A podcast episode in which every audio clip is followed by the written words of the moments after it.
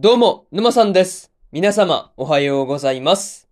今回はですね、怪人開発部の黒いつさんの11話の感想ですね。こちら、語っていきますんで、気軽に聞いていってください。というわけで、早速ですね、感想の方、入っていこうと思うわけですが、まずは、一つ目ですね、大幹部と社員旅行というところで、クロイツさんとウルフがですね、まあ、大幹部だ、まあ、大幹部の人たちと一緒にですね、まあ、社員旅行に行っていたわけなんですが、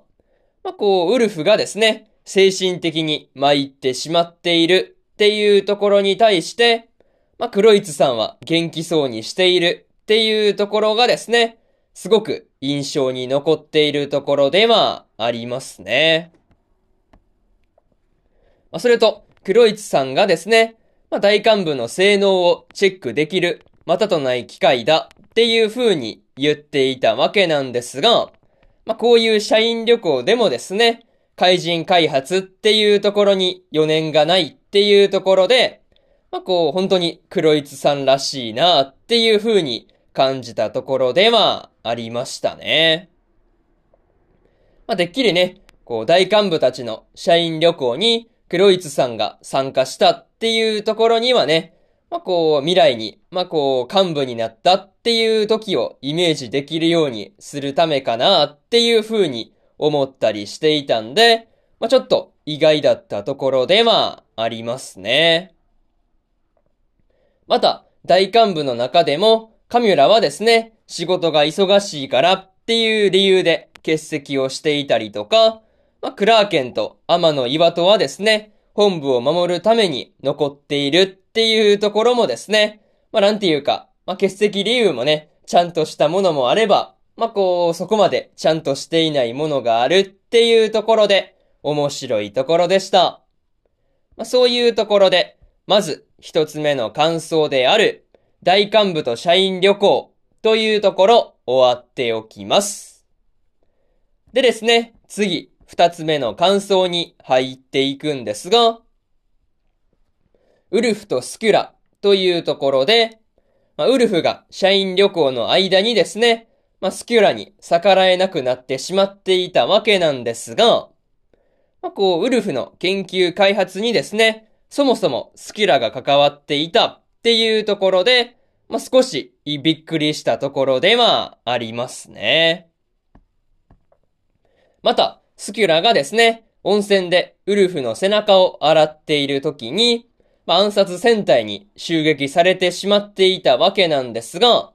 まあ、こう、あっさりと二人で倒してしまったっていうところはですね、まあ、こう、ウルフの戦闘力を考えれば当然な感じではあったんですが、スキュラも、ま、大幹部っていうだけあってめちゃめちゃ強かったなっていう感じでした。ま、とはいえ、スキュラとしてはですね、そこまでの温泉での、こう、ウルフとのイチャイチャっていうところをですね、邪魔されたことによる、まあ、支援が混じっていたりするっていうところはですね、見ていて面白いところではありましたね。ま、それと、暗殺戦隊をですね、倒した後は、スキュラが、まあ、何事もなかったかのように、ウルフとの時間を楽しもうとしているっていうところはですね、まあ、こう、ちょっと、ウルフも大変だなっていう風に思ったところではありましたね。まあ、しかも、社員旅行が終わってからもね、スキュラからの、まあ、こう、気配っていうところにね、怯えていたりするっていうのも、まあ、大変そうな感じでした。まあ、そういうところで、二つ目の感想である、ウルフとスキュラというところ、終わっておきます。でですね、次、三つ目の感想に入っていくんですが、暗殺戦隊との戦いというところで、まあ暗殺戦隊との戦いもですね、まあ、最終的にはアガスティア側の勝利に終わっていたわけなんですが、まあラストでファフニールによって暗殺戦隊の、まあ持っていた巨大ロボがですね、あっさり倒されてしまったっていうところは、笑ってしまったなというところでした。まあしかも、巨大ロボがですね、どこかの戦隊のお下がりだったり、まあ、こう、一般人を巻き込むことにためらいがなかったりするっていうところはですね、まあ、こう、暗殺戦隊の方が悪に思えてしまうところではありましたね。また、暗殺戦隊がですね、まあ、足湯にこう罠を仕掛けていたりするっていうところにはね、結構驚かされたところではあるんですが、まあ、こう、そもそも罠が発動して喜んでいるようではですね、まあ、まだまだ未熟だなっていうところで、まあ、アガスティアの幹部からも言われていた通りだなっていう風に感じたところではありますね。まあ、それと、フェンリルと、フェンリルとですね、ジャガーの二人が、まあ、卓球で勝負をしながらですね、暗殺戦隊を倒してしまっていたわけなんですが、あ、れだけ、こう、卓球に熱中しながら倒せるっていうところは、まあ、さすがは近接戦特化型だなっていう風に思ったところではありましたね。まあ、そういうところで、三つ目の感想である、暗殺戦隊との戦いというところ終わっておきます。でですね、最後にというパートに入っていくんですが、今回はクロイツさんたちがですね、社員旅行に、まあ、こう行っていたわけなんですが、まあ、大幹部ばかりだったっていうことで、ウルフが、まあ、全然旅行を楽しめていなかったりするっていうところはですね、まあ、ちょっとかわいそうだったところではありますね。また、社員旅行でウルフ以外の怪人が来なかったっていうところにもね、何かしら理由があったりするのかなっていうところで、そのあたりも気になるところではありますね。あと、ラストではね、水木と松山の二人がですね、アカシックによって、アーガスティアの幹部になっていたわけなんですが、まあ、急展開すぎてびっくりしてしまったなというところでした。